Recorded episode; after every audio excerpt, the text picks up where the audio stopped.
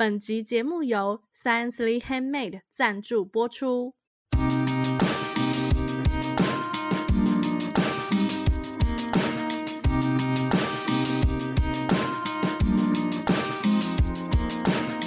嗨，大家好，我们是文青果排列组合，我是 Melody，我是 Echo，我是贝果。这个节目呢，就是要让大家在短短的时间里面轻松学品牌。那我们今天呢，要来讲的是时事题。我们今天要讲的是什么时事呢？我们今天要来讲最近很热门的一个咖啡厅的话题——咖啡厅延上事件。好，这个事件是怎么了呢？Echo，有一位民众他去那个台北市的一个咖啡厅想要消费，那一次的消费似乎不太成功，所以后来他就在店家的 Google 评论下面留了一星，然后写下他为什么不满意的理由。理由呢？就是呃，其实这间店这间咖啡厅是有低消的，他没有满嘛，然后想说啊，那买一个什么饼干来吃好了，可是那个饼干刚好那个时候店家是没有货了，就是已经卖光了。然后可是如果要再选择其他的餐点的话，这位客人觉得就是会吃不完，然后因为他已经吃饱了，所以其实他也没有想要吃这么多东西。反正总之呢，他就觉得店家好像就是也没有提出一些就是可能让他觉得比较好的方式。然后他说，其实如果是当下的话，店里很多人，那他可能会觉得说，OK，我没有达到这个低消标准的话，可能会让店家很困扰。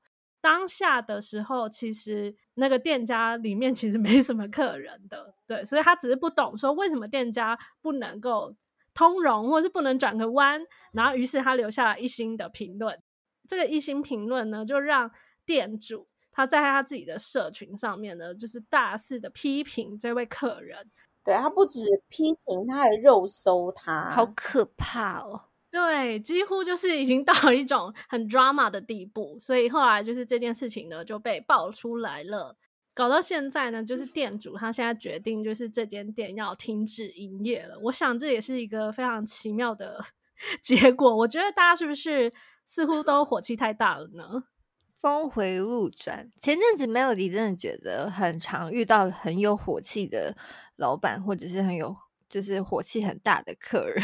就是前阵子我们就连在那个路边摊都会遇到老板，就是会语气比较不好啦。但是我要问贝果的是，老板到底可不可以生气？就这件事情而言，你觉得老板生气有理由吗？其实贝果这一这一集呢，贝果也准备了三个重。哦，居然有三个重点呢！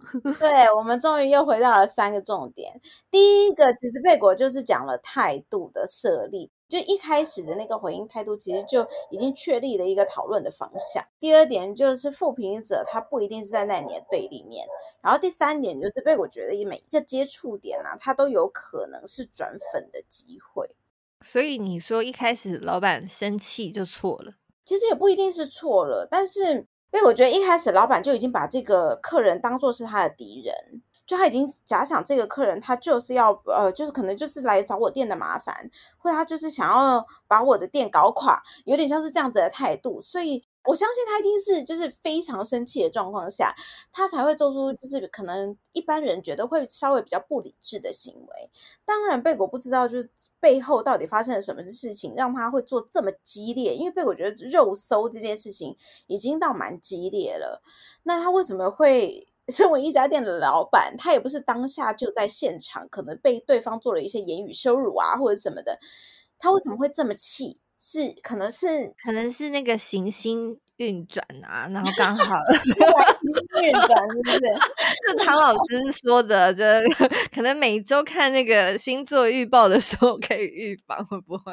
或者其实也有一个可能，就是他自己就是因为不在现场，所以听到员工转述会更气，然后就会觉得居然敢欺负我们自己的人，也有可能。但是不管怎么样，他他就是他一开始就先用肉搜啊，然后用比较强烈的口吻去对付这一个评论者。贝果本身就觉得第一第一个部分他就有一点太冲动了啦。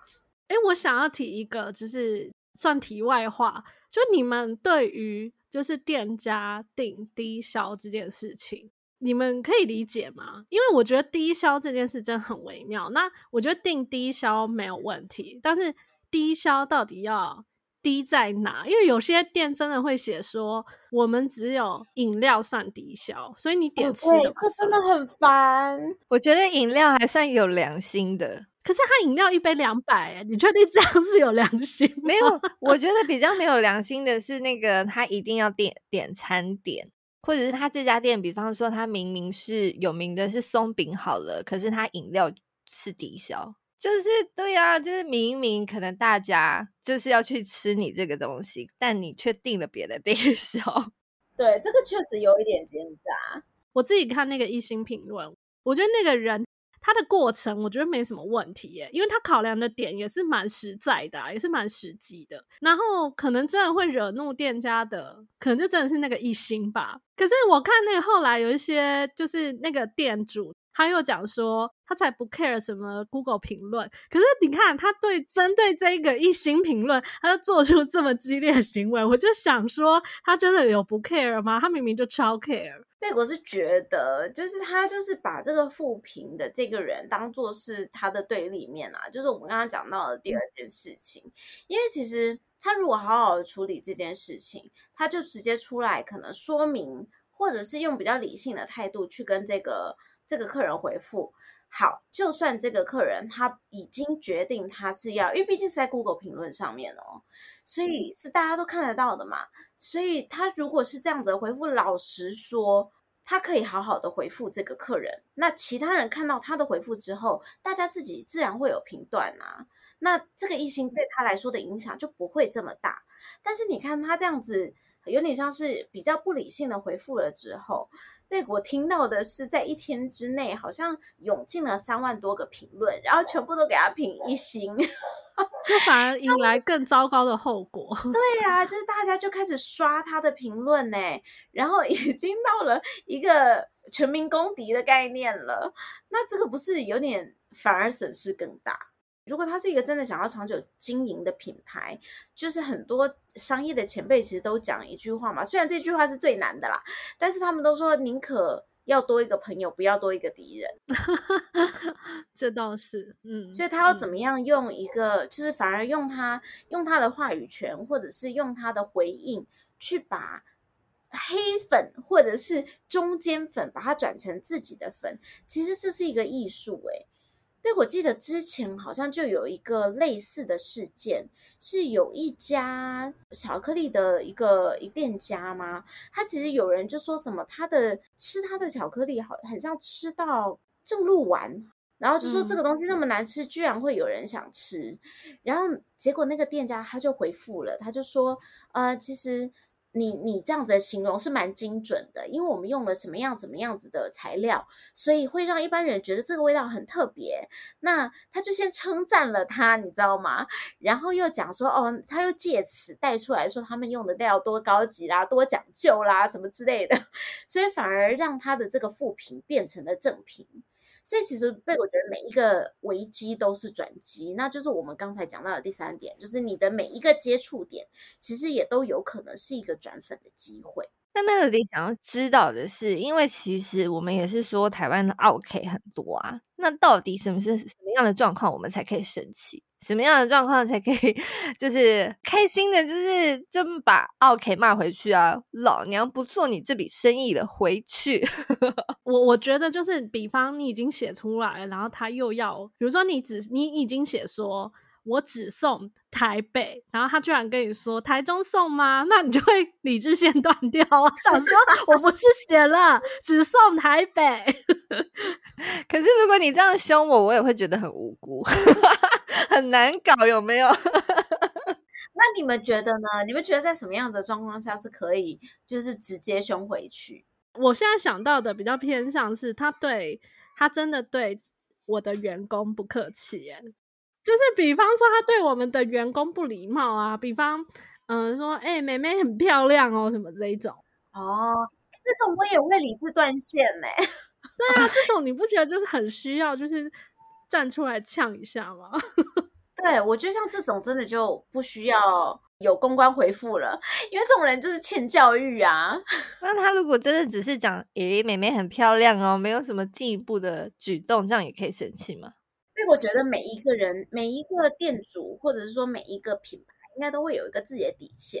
那针对贝果的底线呢？你们也知道，贝果 就对于这些事情比较没有办法忍受的，那、嗯、至少会严正跟他说：“你这样子非常不礼貌，我们听了很不舒服，希望你不要这样子对我们的妹妹说话。”那你是不是要把你的底线从一开始就写在那个门口，就像低消一样，像低消一样，请遵守老板的那个。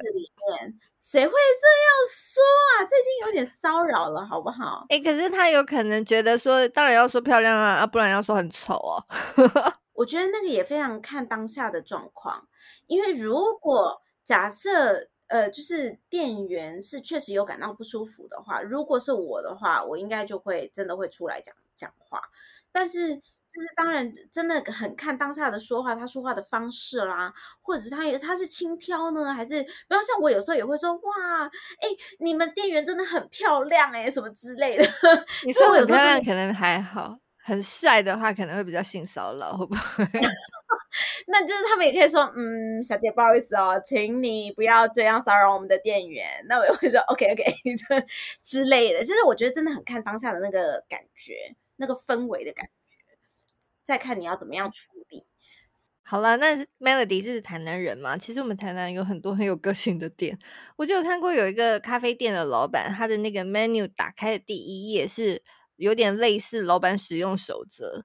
所以他说，老板不太喜欢聊天，请不要跟老板聊天。就列举了一些你在这家店他不希望你做的事情，这样哦，非常有个性。有讲清楚，贝果也觉得蛮好的啊。老实说，有时候啊，有一些店家就是态度有一点太高傲了。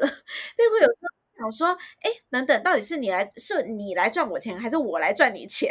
好像一副我才要配合你的样子。确实也是让贝果有点困扰，而且通常这种店家贝果也会觉得，呃，就我觉得有个性是一回事，但是不尊重客人又是另外一回事啦。像贝果也有遇到那种那种店家，就是，哎，你进去的时候，他好像就是一副他多高级的样子。这件事情好像也是比较特例，就是贝果曾经去过一间台北知名咖啡店，也是一间老店了。然后那时候贝果去的时候，他们就。就随便找了一个美眉来，然后就是看起来好像可能是新人吧。然后因为他们在 menu 上面有一种特调，然后特调他上他是说要询问店员才会知道当日的价格，所以那时候我们这一桌当然就因为有好几个人嘛，我们当然就询问了。然后那个那个店员就跟我们讲说，哦，今天的特调是两百四，那我们就说，哦，好。你看贝果有多气，贝果记得清清楚楚。他说今天是两百四，然后我们我们这一桌就说哦好，所以我们这桌大概有两三个人就点了那个特调，就最后离开的时候，一杯他们居然给我收四百八，为什么差这么多？为什么？不是已经超多？贝果就说哎不对啊，可是你们店员刚刚跟我们说是两百四啊，然后结果那个店家就收收钱的那个看起来是老板，他就说没有，这就是四百八。然后贝果就傻眼，因为他的态度也非常差，所以贝果就觉得那那就是既然大家一群人出来，我们也不要在那边就是破坏了大家的心情，所以最后只好付钱了事。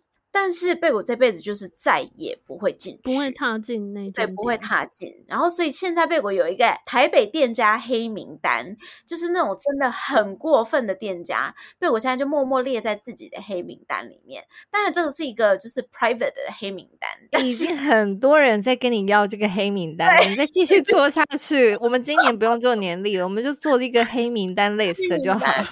对，而且贝果都会详列，就是因为贝果是一个记性不好的人，所以都会详列说为什么他当时让我觉得这家一定要进入黑名单里面。想要得到吗？然后的话就记得加入我们的会员，好不好？文青果排列组合的话就可以得到黑名单的那个清单。对，脸书搜寻文青果排列组合，我们就会把这个黑名单偷偷公布给我们的会员，可以吗？抖抖内多少钱才可以得到这个黑名单？四百八。四百四百八，对，抖内四百八。好，这个我们来从长计议一下，好不好？Okay. 我们再收集完整一点，跟大家分享。好的，好啦，那我们要在最后再跟大家复习今天贝果提出来的这个三个重点吗？那我们这次呢，就是针对这一件咖啡店主肉搜负评者事件，我们帮大家整理出来三个重点。就是身为一个店家，其实有时候你的态度，在一开始的讨论态度设立，其实就讨就决定了我们接下来的讨论方向，还有你自己的高度。然后再来第二件事情是，负评者他不一定是你的对立面，他有时候其实你把他想成他愿意跟你。呃，怎么说？他愿意点出你的可能会被人家讨论的点，或者说他愿意跟你有这样子的一个接触点，其实他有可能他是是帮了你一把。所以你可以把这个危机处理当做是一个转机的可能性。然后第三个就是我们所说的，就是所有的接触点都有可能是转粉的机会。它不一定是你不一定要把这个黑粉硬把它转成你的白粉，但是它有可能是把你的其他中间粉，因为看到了你这个对于这个黑粉的回应，而有可能把其他的中间粉转成你的铁粉。所以这是我们这次给大家的三个重点。好的，那我们今天的节目就到这边了。喜欢我们的话，记得一定要加入我们的脸书社团“文青果排列组合”。然后呢，要在啊好多地方，每一次都觉得哎，好多地方没有，反正就是呢，要来我们这边留言就对了啦。你来留言的话，我们就会给你 feedback，任何的评论都可以，一星好评也可以啊。其实，但是你要写原因。好吗？对，你要写原因哦，原因是重点。对，那想要得到这个贝果的秘密那个复评 list 的话呢，欢迎抖内，抖内你就会知道喽。那今天节目就到这边，大家拜拜，我们下次再见，拜拜，拜拜。